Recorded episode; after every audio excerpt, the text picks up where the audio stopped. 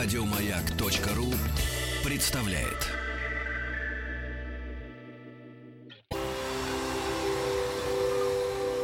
Москва слезам поверит.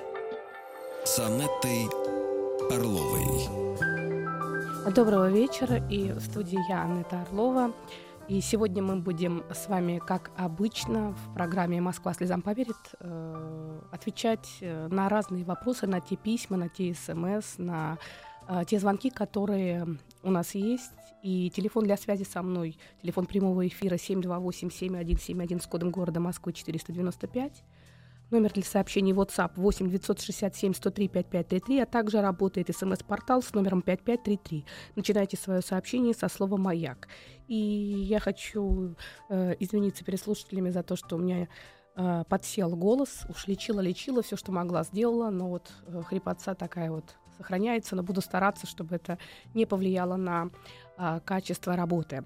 И мне сегодня очень хочется наверное, начать э, наш разговор э, с того, чтобы каждый немного для себя сам попробовал бы подумать, представить, может быть, э, просто задать самому себе вопрос, насколько я могу быть отдельно, быть отдельно от других. Я говорю про ту самую отделенность, которая ни в коем случае не связана с одиночеством. Это про то, как я понимаю, какой я.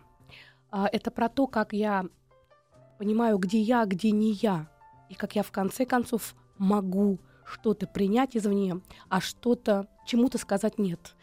А, почему вообще это пришло мне в голову? Потому что очень часто а, мы сталкиваемся с тем, что те люди, которые нас окружают, те люди, с которыми мы общаемся, те люди, с которыми у нас э, есть какие-то отношения, э, они влияют. В первую очередь они влияют на то, что мы думаем о самих себе, потому что так устроена жизнь. А, так мы устроены, что во многом мнение о себе мы складываем как раз из того, что о нас говорят другие. И вот здесь, наверное, а, такой важный момент а, для себя определить, что совсем не все то, что говорят о нас другие, совсем не все то, что нам очень часто вменяют вину, э, далеко не все то, э, в чем нас упрекают, и в конце концов то, что про нас говорят, на самом деле про нас. Ведь очень часто бывает так, что а те люди, с которыми мы встречаемся, у них ведь своя история, свои стереотипы, свой образ мыслей, своя жизнь, свой опыт, свое отношение к этому миру, иногда враждебное, иногда испуганное. И очень часто то, что про нас говорят, это на самом деле не совсем про нас. То, что про нас говорят, это во многом еще и про тех, кто говорит. И вот здесь, наверное, очень важно чувствовать, интуитивно чувствовать, что мы все-таки тоже имеем право. На, на что? В первую очередь право быть и быть такими, какие мы есть.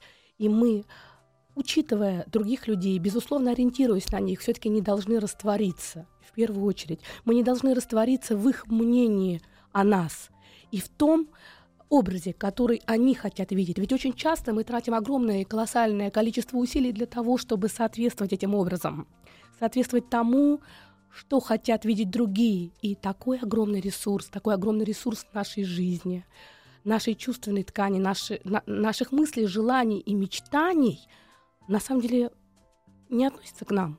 Мы это взяли извне, и мы стараемся угодить и соответствовать. И вот, наверное, каждому человеку э, желательно иногда говорить самому себе, а что я хочу, а что я люблю, а что я не приемлю, и на что я имею право. Какую вину я готов принять и считаю, что да, здесь, наверное, есть моя вина. А какая вина совершенно извне пытается мне навязать, как, пытаются мне навязать. И такое часто бывает, потому что управлять другим человеком через чувство вины это очень удобно. Часто вина бывает не в виде прямых обвинений, а в виде обид.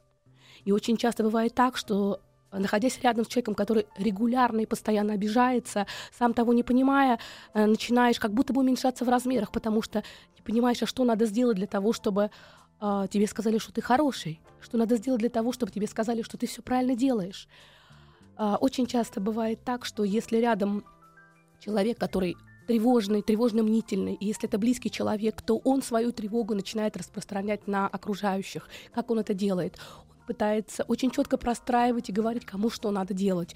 И мы стараемся по сути, наверное, во всем этом подчиниться для того, чтобы нас похвалили, для того, чтобы близкий был доволен, а по факту, по факту обслуживаем и становимся топливом для той тревоги, которая есть рядом. И вот здесь нужно понять, где все-таки та грань, когда нужно стараться прийти к компромиссу, но в то же время та грань, когда понять, что я отдельно, я другой человек. Да, это твоя картина мира, и ты на нее обязательно имеешь право, потому что мы ведь не только должны признавать свою отделенность от другого, мы должны еще и признавать отделенность другого от нас. Очень часто мы сами того не понимая присваиваем других людей и сами того не понимая растворяемся в других людях. Вот, наверное, то, а, что мне бы хотелось бы озвучить в начале передачи, потому что очень часто все-таки мы теряем самих себя. А, может быть, даже не теряем, а может быть, просто не слышим. Мы пытаемся не слышать самих себя, потому что так удобнее. Потому что если я услышу самого себя, то, наверное, то, что я услышу, это может быть для меня достаточным откровением, и мне придется что-то где-то поменять. Это бывает иногда страшновато. Но все-таки это не причина для того, чтобы делать все и не слышать самого себя. Потому что иногда, когда мы слышим, слышим именно то, что внутри, а не просто так вот как бы пытаемся это замолчать, куда-то затолкать, куда-то вытеснить, огромный психический ресурс высвобождается, и тогда все наши мечты, все наши а, желания, все то, что мы называем успешностью, радостью счастьем, оно все реализуется. Именно потому, что наша психическая энергия, она способна действительно воплотить все, что мы хотим. И мне бы хотелось бы еще раз напомнить, что телефон прямого эфира 728-7171 с кодом города Москвы 495, номер для сообщений WhatsApp 8 967 103 5533, а также работает смс-портал с номером 5533. Начинайте свое сообщение со слова «Маяк». И э, у нас есть э, звонки. Добрый вечер. Анетта, добрый да, вечер. Добрый вечер. Э, желаю скорейшего выздоровления. Спасибо. Хочу, хочу поблагодарить вас за большое, большое, большое дело, которое вы делаете. Искренне Спасибо. вам признателен. А, меня, меня зовут Павел, а, мне 30 лет, э, женат а, на прекрасной жене моей. Три года, четыре года, пять лет знакомы, ребенку вот скоро будет два года. Живем, ну, скажем так, никаких проблем нету, но хотел бы задать такой вопрос. Он, возможно, волнует многих, многие просто про него, скорее всего, не задумывались Какие вот ваши рекомендации или напутствия, чтобы прожить э, в браке длинную, хорошую жизнь, да, не там 3-5 лет, как сейчас вот в среднем статистике, а, ну, там, в идеале, конечно, всю жизнь, при этом не потеряв какой-то интерес к, ну, к партнеру, да, к, к жене, к мужу, а, не поссориться, ну, как-то вот, понятно, что взаимное уважение, но, может быть, с вашей стороны какие-то э, пожелания, ваше видение, как вот э, максимально скажем так, увеличить срок совместной жизни, э, любить друг друга, уважать, э, как-то вот гармонично, гармонично существовать, ну, в идеале всю жизнь, ну, как бы до, сам, до самой смерти. Да, я, я поняла ваш вот. вопрос. Хочу сказать, Павел, что у вас все получится. Это первое. И я обосную. Я обосную. Это не просто потому, что я как бы вам э, просто хочу это сказать. Дело в том, что вы очень э, чувствительный человек вообще. И вы на всякие мелочи обращаете внимание. Мало всего прочего, вы очень быстро готовы давать. Вы готовы давать от души. И это, безусловно, потрясающее мужское качество.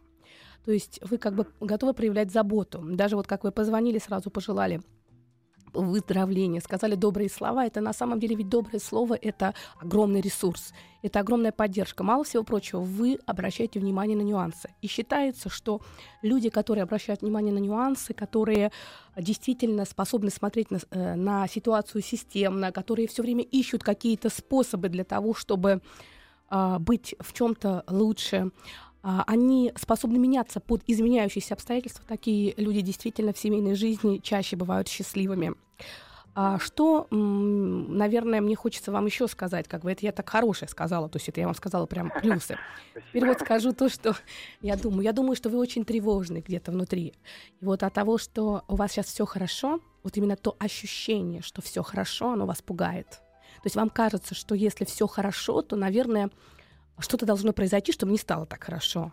Это часто бывает, э, э, когда где-то внутри очень глубоко такое ощущение, что вот со мной так не может быть.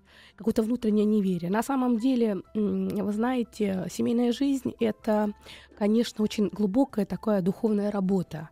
И это такое внутреннее волевое решение двух людей жить долго — ситуации меняются, по-разному бывает. Но если два человека действительно изначально воспринимают эту жизнь как вот раз и навсегда, это, конечно, очень укрепляет брак. Очень укрепляет, потому что один из факторов стабильности это как раз установка на сохранение семьи. Потому что в современных семьях, молодых семьях в первую очередь, а, к сожалению, эта установка не очень, а, так, а, ну, скажем так, хорошо работает, потому что молодые люди частенько не хотят преодолевать проблемы. Они частенько не хотят сталкиваться с какими-то сложностями. И в их понимании, а, как бы, если что не так, то, ну, следующий пошел.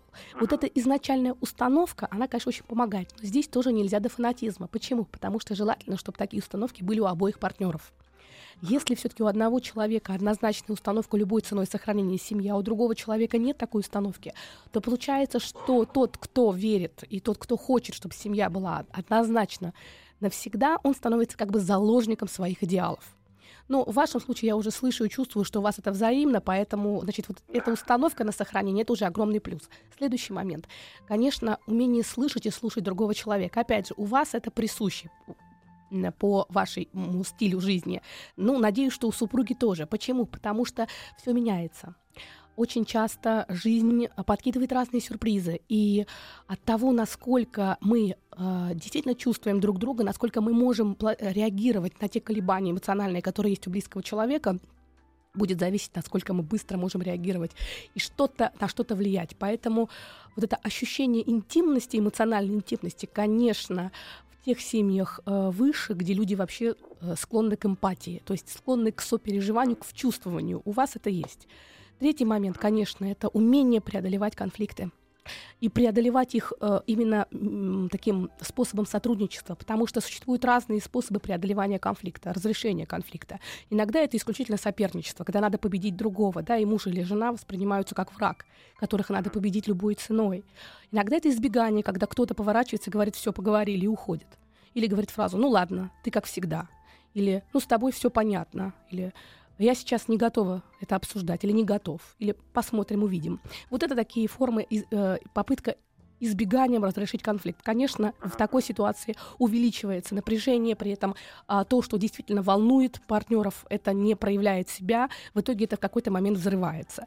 А, конечно, метод сотрудничества, метод компромиссов, он очень хорош, то есть в ситуации обсуждения сложной ситуации и как бы э, разрешения. И, конечно, очень важный момент — это снизить количество критики, потому что семейная жизнь — это всегда общая территория, это всегда некий компромисс, и как ни крути, как ни крути, если ты долго живешь э, вместе на одной территории, то, естественно, ты захватываешь пространство другого человека.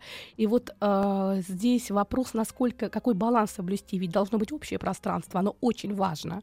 И в то же время должно быть пространство личное. Вот этот баланс, когда у каждого есть некое личное пространство, где человек чувствует себя эффективным, счастливым, радостным, это очень тоже важно. А, личное пространство касается не только вещей, не только пространства в квартире, но это еще касается и времени. То есть у каждого должно быть время, когда он может себе что-то посвятить. Вот это касается какого-то общения, то есть людей, вещей и всего остального, увлечений и желаний. А, и, наверное, вот когда, когда получается так, что мы как бы вот проникаем друг друга, потому что, ну, непроизвольно два человека живущих, они проникают, вот здесь э, очень часто бывает, что в какой-то момент возникают зоны конфликтов, и там может быть критика, может быть раздражение.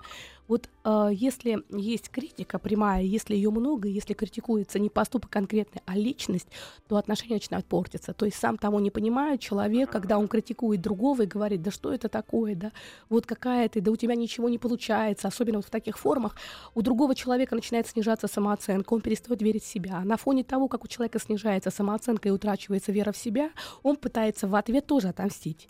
И этот процесс начинает усиливаться. То есть вот критика, взаимные обвинения, презрение, выражение презрения, и самое главное, тоже еще один момент, равнодушие — это то, что может убить отношения. То есть когда возникают какие-то проблемы, очень важный момент, чтобы партнеры были соратниками, чтобы они во многом как бы воспринимали, что вот эта семья, а, нас двое здесь, и для меня все важно, что важно для тебя — вот все важно. Пусть даже это не касается моей работы, пусть это не касается моих родителей, пусть это не касается моих детей, а это ребенок от первого брака, допустим.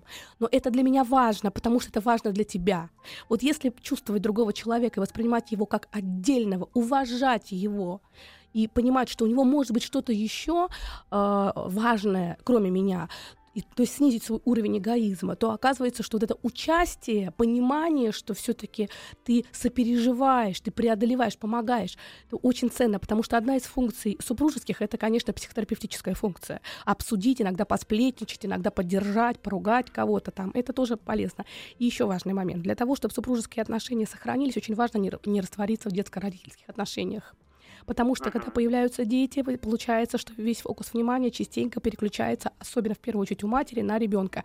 Отец часто сам того не понимая, начинает там обижаться, отделяться, пытается как-то там, в общем, приближаться, с одной стороны, потом чувствует, что нет того контакта, он чувствует себя как брошенный ребенок, как старший, которым, и э, фокус как бы может у него куда-то перемещаться. Вот это важный момент, чтобы и женщины, и мужчины понимали, что для того, чтобы супружеские отношения, в том числе сексуальные отношения, они продолжали быть, потому что это, конечно, основа, основа того, что брак будет э, долгим и таким стабильным.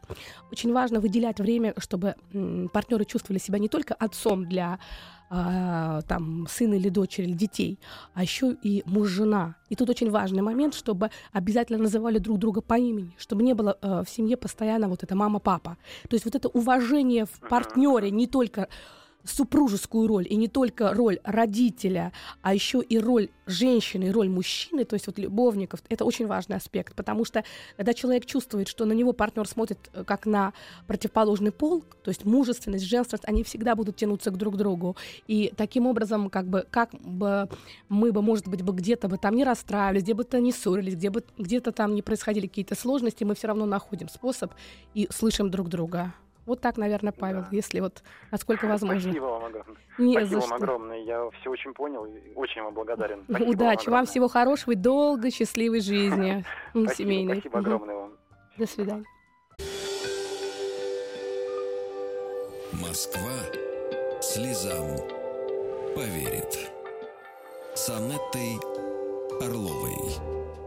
Доброго вечера. И в студии Москва слезам поверит я, психолог Анетта Орлова, и сайт в интернете, на котором размещена форма обращения, это радиомаяк.ру.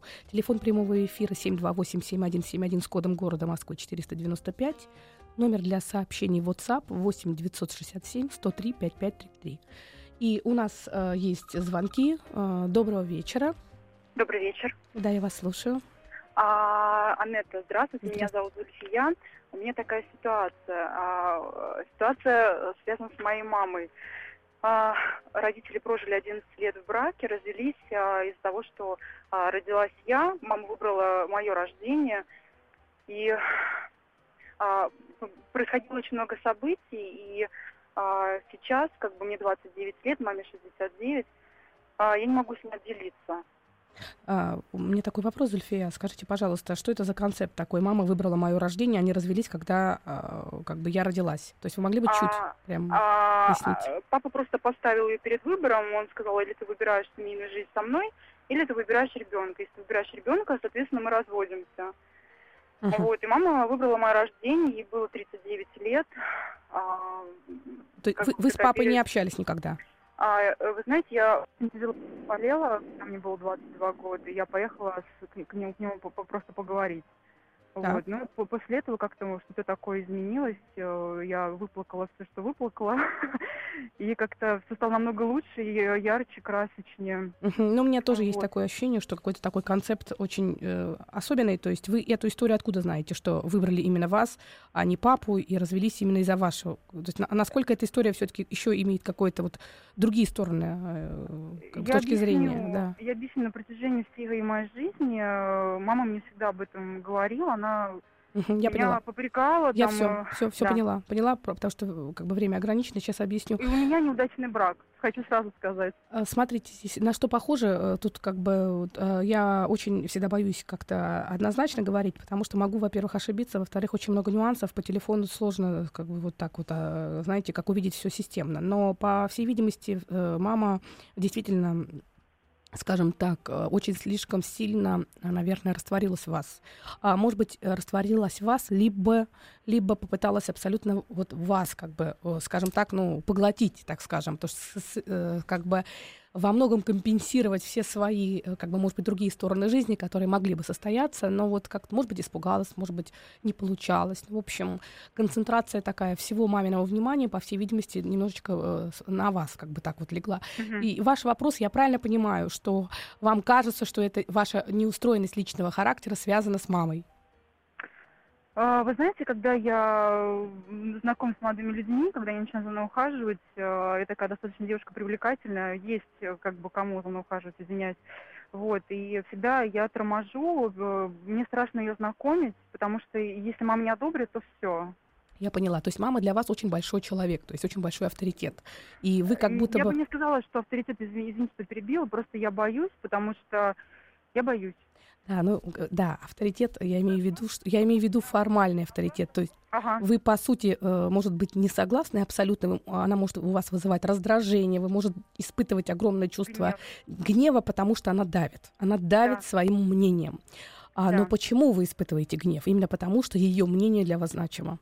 То есть вот я про этот авторитет имела в виду. Да, То есть это да. встроенный такой с детских лет, что мама всегда права, да, только потому что она мама.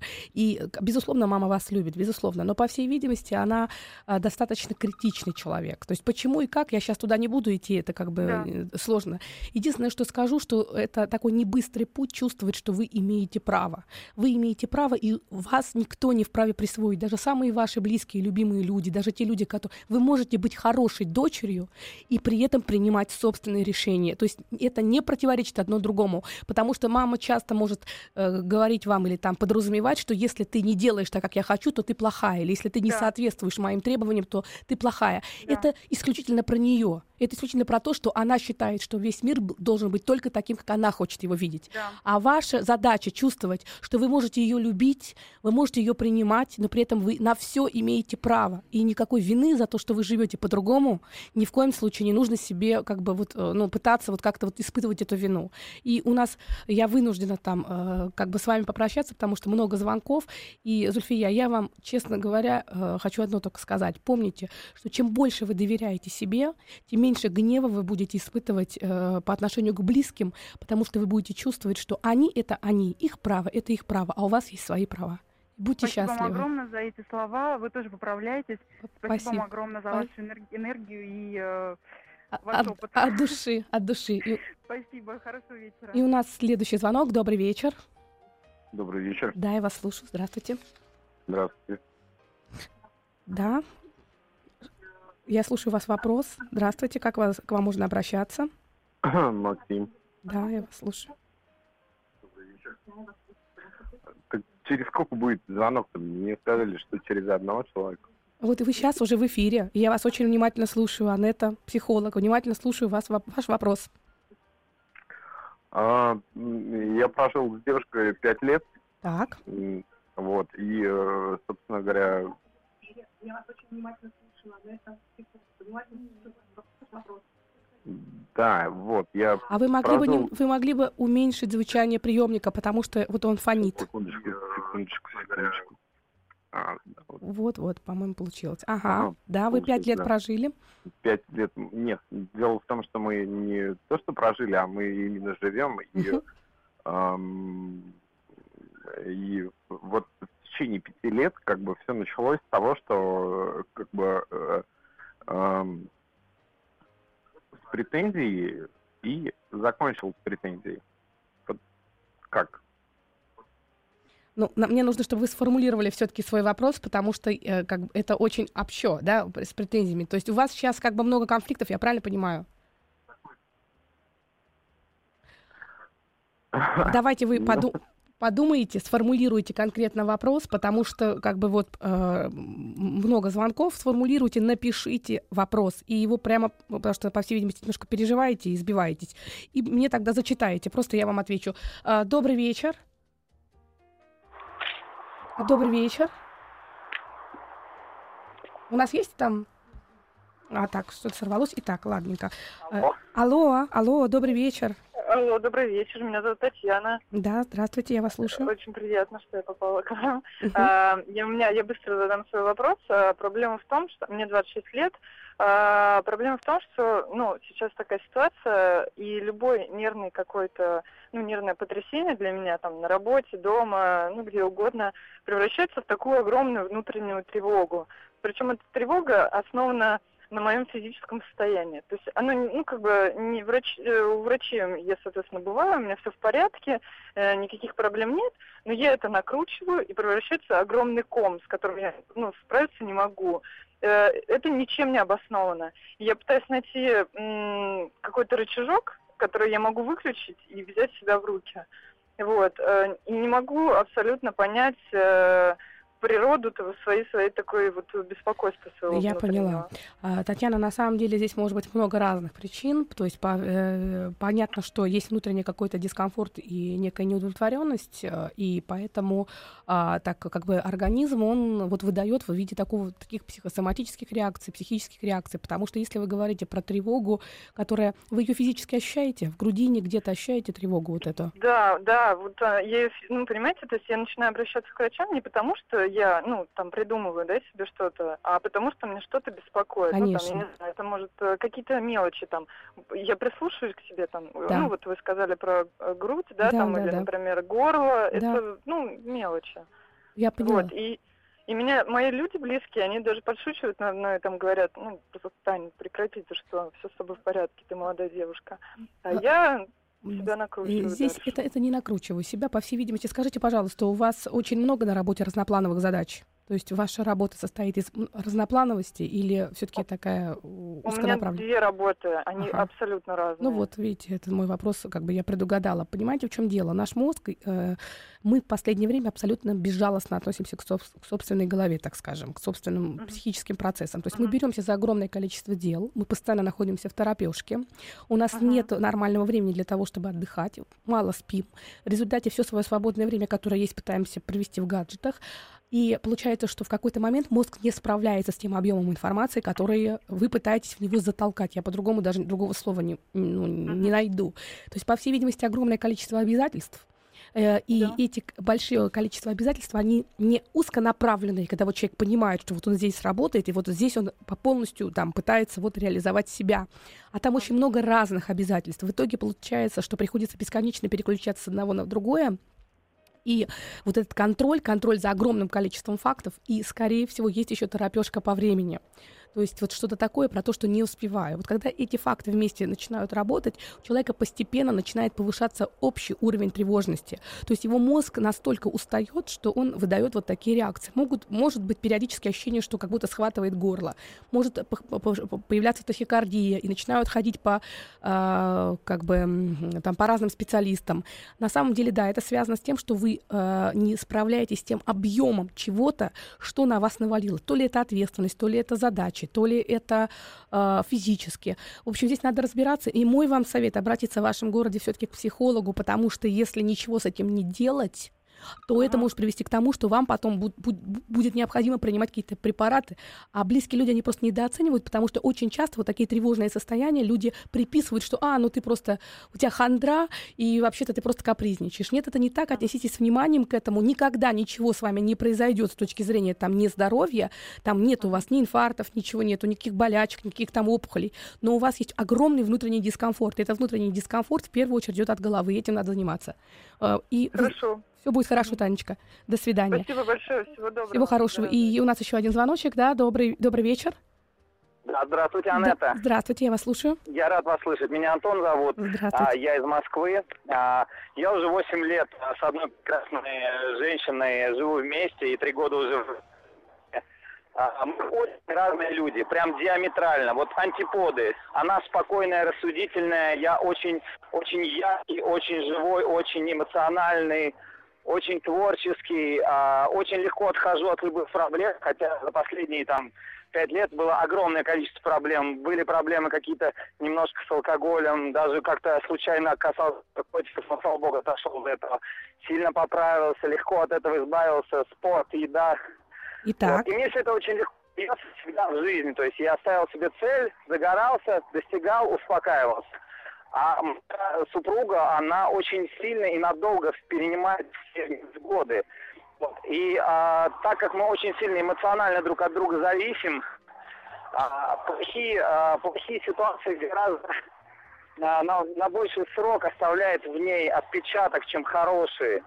Вот. А, но я точно знаю, что все будет хорошо, но мне очень тяжело с этим бороться, потому что когда человек очень долго в себе держит вот тот бывший негатив, который прошел, который удалось перешагнуть, вот, и не получается быть из нее Э, скажем так, выдавить, выжить э, в хорошем смысле этого слова. Хотя я сам уже это все пережил, и а, в моей душе уже свет, доброта, я пытаюсь ее слушать, пытаюсь ее чувствовать, делать все то, что раньше мне просто даже не приходило в голову. Вы знаете, я думаю, что это э, здесь есть как бы что попробовать изменить. Сейчас у нас будет реклама, и после этого я отвечу на ваш звонок. Москва слезам поверит. С Анеттой Орловой. Доброго вечера, и мы продолжаем нашу передачу. Я, психолог Анетта Орлова, отвечаю на ваши звонки, смс, э, письма и э, телефон прямого эфира 728-7171 с кодом города Москвы 495, номер для сообщений WhatsApp 8 967 103 5533. Также работает смс-портал с номером 5533, начинайте свое сообщение со слова «Маяк». И у нас был вопрос, был вопрос, э, как бы телефонный звонок от Антона. Э, э, Антон, вы на связи? Да, да, я да, да, да, Антон, да, и э, вы озвучивали, что все-таки вы с супругой совершенно разные люди, и то, то есть вы переживаете э, какое-то более короткое количество времени, потом оптимистично э, выходите из пике, а супруга у нее достаточно долго длится вот этот вот негатив, правильно я поняла? Да. А вопрос у меня есть такой к вам, все-таки в отношении чего? Предмет ваших переживаний это отношения между вами, это какие-то внешние сложности, связанные с там семейной жизнью, это финансовые вопросы, все-таки что? А, был бизнес, я его потерял. Я там потерял, а, у меня достаточно серьезные долги были, а, но вот я за короткий срок умудрился справиться. Uh-huh. Из-за стрессов, каких-то моральных проблем я очень сильно поправился. Я там весил 130 килограмм. Uh-huh. Сейчас я 85, занимаюсь спортом. А, но только сейчас вот а, влияние какое-то мое позитивное, только вот спустя пару лет начало давать в ней плоды. То есть ей понадобилось пару-тройку yeah. лет, чтобы ощутить, что все это возможно, что прошлое недалеко, оно где-то рядом. И это всего лишь какие-то ростки, ее сбивает да, вы знаете, я понимаю, э, что э, как бы у вас совершенно разное такое восприятие действительности, но в первую очередь мне кажется, что еще у нее как-то это связалось, вот те переживания, те дол- долги, те обстоятельства, которые были, у нее как будто бы нарушилось ощущение безопасности. И ей, э, она попала в такую ситуацию некого бессилия, потому что а, у вас образовались определенные долги, она не знает, что с этим делать, у нее свои там переживания. И я думаю, что а, вы как сильный человек, как тот человек, который способен менять пространство, и слава богу, здорово, что вы смогли там отдать долги, вы смогли преодолеть алкогольную зависимость, вы смогли там похудеть. Но если говорить по чесноку, то получается, что все-таки она с вами столкнулась с ситуацией с долговыми какими-то э, историями, с тем, что вы выпивали, с тем, что вы как бы э, вынуждены были преодолевать и выходить такого из глубокого такого аута. И для нее это действительно был стресс. И есть люди, которые э, достаточно быстро могут его переживать. И вот вы, человек, с активной позицией, как бы вы достаточно быстро можете взлетать. С другой стороны, да, она более, может быть, медлительна в своих переживаниях, но если вернуться к пункту первому, то, с чего вы начинали свой звонок, что все-таки э, она такая рассудительная, спокойная, а я такой яркий, живой и творческий, то я хочу вам сказать, Антон, что вы великолепно дополняете друг друга, потому что она вас заземляет. Да, может быть, она вам не дает взлету, взлетать так высоко, как вам хотелось бы, но, с другой стороны, вот эта ее рациональность и иногда критичность, она очень часто как бы э, возвращает вам такой реалистичный взгляд на вещи. Поэтому я бы сказала бы, что вы не очень неплохая пара, пара. Просто э, подумайте о том, что когда вы очень-очень уходите в творчество, тем, кто рядом с вами, может быть э, немножко беспокойно. И э, у нас э, еще есть звонок. Добрый вечер. Добрый вечер. Добрый вечер. Да, я вас слушаю. Здравствуйте. Здравствуйте, Анетта. Спасибо вам большое за вашу передачу. Uh, у меня такой вопрос. Меня зовут Юлия, мне 26 лет. И последние 8 лет у меня не складываются никакие отношения с молодыми людьми. А, вот, в последнее время я стала переживать по этому поводу, потому что время проходит, ничего не меняется. вот, у меня были отношения 18 лет, а, мои первые серьезные отношения, и они были очень ну, печальными, негативными, деструктивными. А, мужчина был старше, и он пил. вот, и э, вначале были розовые очки, я просто очень сильно влюбилась, а потом, когда я поняла, что я не могу изменить эту ситуацию, не могу его изменить, я ушла из этих отношений. И э, теперь я стараюсь знакомиться э, с молодыми людьми, но вот дальше двух-трех э, встреч, знакомств дело не заходит. И я пытаюсь понять, э, что я делаю не так. Но вы знаете, э, здесь какая история, Юля, действительно, если э, вы, вы регулярно знакомитесь, то есть таких встреч достаточно много бывает, и первое знакомство происходит, то есть вы не по интернету, а именно непосредственно где-то знакомитесь. А, ну, в последнее время по интернету, но вот да, две-три встречи это вживую. Угу. Понятно. И все-таки вторая встреча происходит. Вторая встреча происходит да, после да. интернета. То есть это не вопрос того, что, допустим, вы внешне не подошли друг к другу. То есть что-то другое. Вторая, третья встреча. И потом постепенно сходит на нет. Я правильно понимаю? Да, и в основном инициатор я. Просто мне попадаются молодые люди, которые инфантильные, которые воспринимают меня как жилетку. То есть на первом же свидании молодой человек говорит, что у него нет денег, Угу. Скажите, вы много прочли книг про психологию? По-моему, очень много. Ну, я читаю, но не то, что много. Э, вот у меня такое чувство, смотрите, что происходит. Э, вы как-то вот обожглись на первой этой истории, как-то обожглись сильно.